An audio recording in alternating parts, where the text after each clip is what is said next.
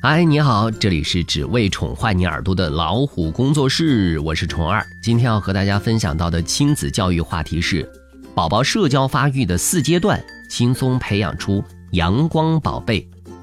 第一阶段，独自玩耍，宝宝年龄一岁以前，宝宝的表现是：一岁之前的宝宝喜欢自娱自乐，一个人盯着天花板都可以看很久，玩自己的小手也能够玩得很欢快。他们愿意和爸爸妈妈一起玩，但是对其他宝宝却视而不见。其实，宝宝独自玩耍的时间是在不断自我确认：这是我的小手，我的玩具，我的妈妈，我的爸爸。这是他对世界的认知开始慢慢知道了哪些是我的，是安全的。那引导建议是顺其自然。这个时候的宝宝对社交是没有什么需求的，所以不必给予宝宝太多的社交压力。强迫宝宝和其他的孩子玩，可能会摧毁宝宝刚刚建立起来关于我的安全感。第二阶段是平行玩耍，宝宝的年龄是一至两岁，宝宝的表现，这个时候的宝宝慢慢开始觉察到其他的孩子了，愿意和差不多大的孩子待在一起，但他们之间不会有什么交流和互动，都是各玩各的。但是宝宝已经意识到周围有同伴的存在，会听或者是观察他的小伙伴。那在这里的引导建议是：最佳的社交启蒙期，多给宝宝创造接触同龄人的机会。这个阶段是宝宝早期社交能力的萌芽期，爸爸妈妈们只要注意两件事情就好。第一件事是给宝宝找一个发小，妈妈首先要自己走出家门，主动认识同龄宝宝的爸爸妈妈。现在的社区里是比较容易建立这种联系的，在爸爸妈妈之间的联系中，就可以为宝宝寻找到年龄相仿、气味相投的固定玩伴，同时可以和小伙伴的爸爸妈妈约定好固定的时间地点，让发小一起玩耍。第二件事是要淡然处理宝宝之间的纷争，这个阶段宝宝的意识仍处于我的状态。所以出现抢玩具啊，因为抢玩具抡起小拳头打架呀，再正常不过了。所以无论是谁打了谁，妈妈都不要有过激的情绪。这个时候可以充当裁判员，引导宝宝们轮流玩耍，帮助他们建立秩序。在游戏中让宝宝理解等待、分享等概念。当然，这种引导方式仅有一两次是不行的，爸爸妈妈要坚持多引导几次。第三阶段是。联合玩耍，宝宝年龄是两到三岁。宝宝的表现，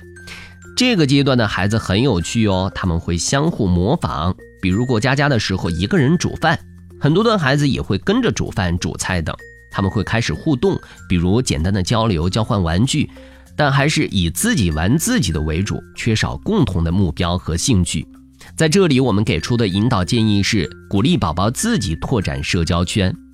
这个阶段的宝宝已经完全适应周围有同龄孩子的存在，因此可以鼓励他拓展自己的社交圈，让他自己选择想要的朋友，自己解决社交遇到的冲突。这个时候，爸爸妈妈只要记住两个原则：第一个原则就是孩子玩耍的时候，大人要走开，不要去干涉孩子和那些玩伴玩耍，玩的什么内容，危险游戏除外哈，给孩子自由选择的权利。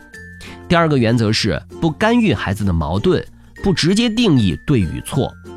宝宝和小伙伴发生争执的时候，只要事态不太严重，都可以在一旁静静的观察，看宝宝是怎么沟通和处理矛盾的。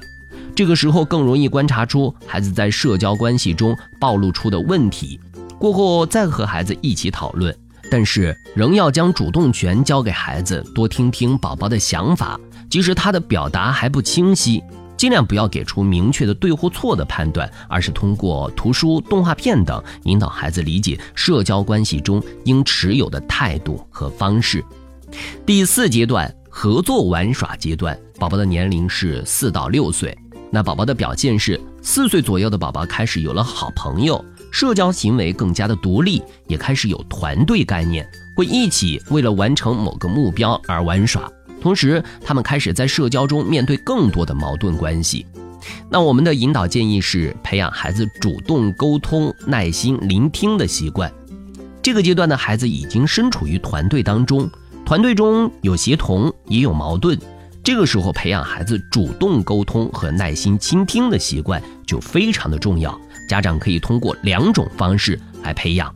第一是在家庭分工中锻炼，比如在家一起完成打扫房间的任务，可以由爸爸妈妈来分工，孩子配合完成，锻炼孩子倾听和配合的能力。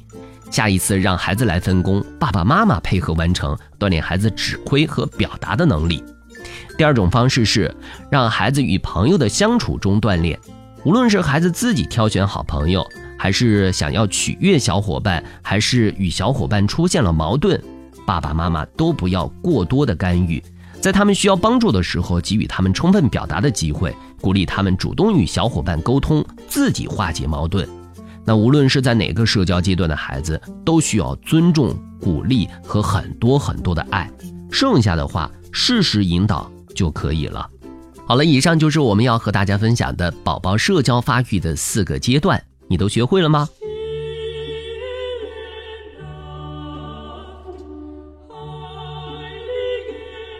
好了，今天的分享就到这里，欢迎订阅微信公众号。老虎小助手，进入右下角会员中心，收听本专辑完整音频，获取超过一万个中英文有声资源。